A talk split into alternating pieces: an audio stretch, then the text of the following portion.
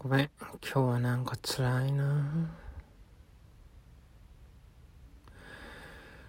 突然ね、あれなんですよ、カツカレーのことをちょっと思い出してね。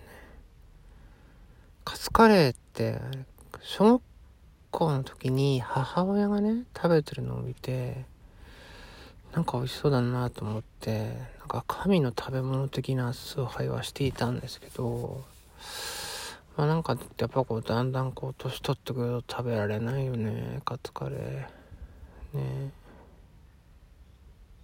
時々ココイチでねあのー、注文魔が差して注文したりしたりするんですけどその時はね先にねカツとご飯を食べて。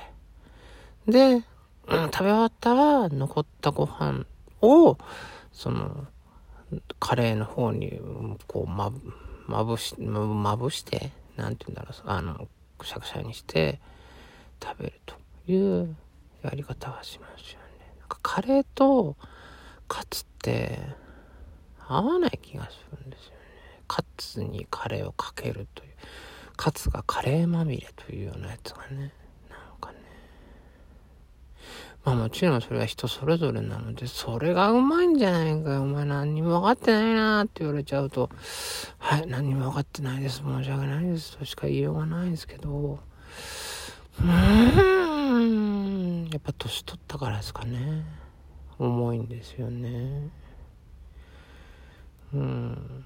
でもまあ、ソースかけたカツと白米の組み合わせは好きなんですけど、うん、でもほら、あんまりね白米食べるとなんかあんまりね血糖値が上がるとかね血糖値を気にするお年頃じゃないですか。ね。ああもうなんか気が重いことばっかしですよ。ハフハフ。うん。はあお題ガチャ。終電帰りの激務で高級は定時退社で発給。どっちがいい？あまあ、ぶっちゃけ論で言うと、私は終電帰りの激務で高級ということをやってた人間なので、まあ、高級がいいですよね。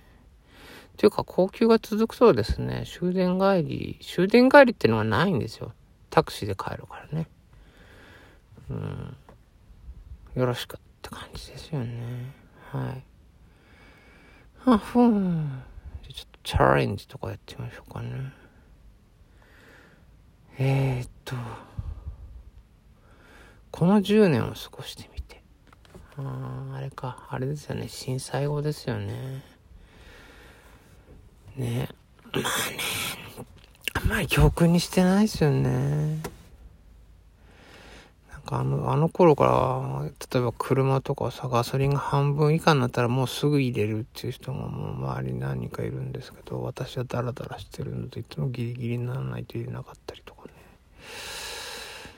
ねえ、あんまり教訓にしてないんですよね。良くないですね。まあ物はたくさん持ちてたんですけど、この間もちょっと自信あったじゃないですか。あの時もね、見えるとこはどこでもない。あんまり普段使ってないような場所とかで物が落ちてたりして、ああ、ああ、なんだこれ、ああ、ああ、そうか、この間の地震か、とか思ってぐらい、ぼんやりしててですね、あんま良くないですよね。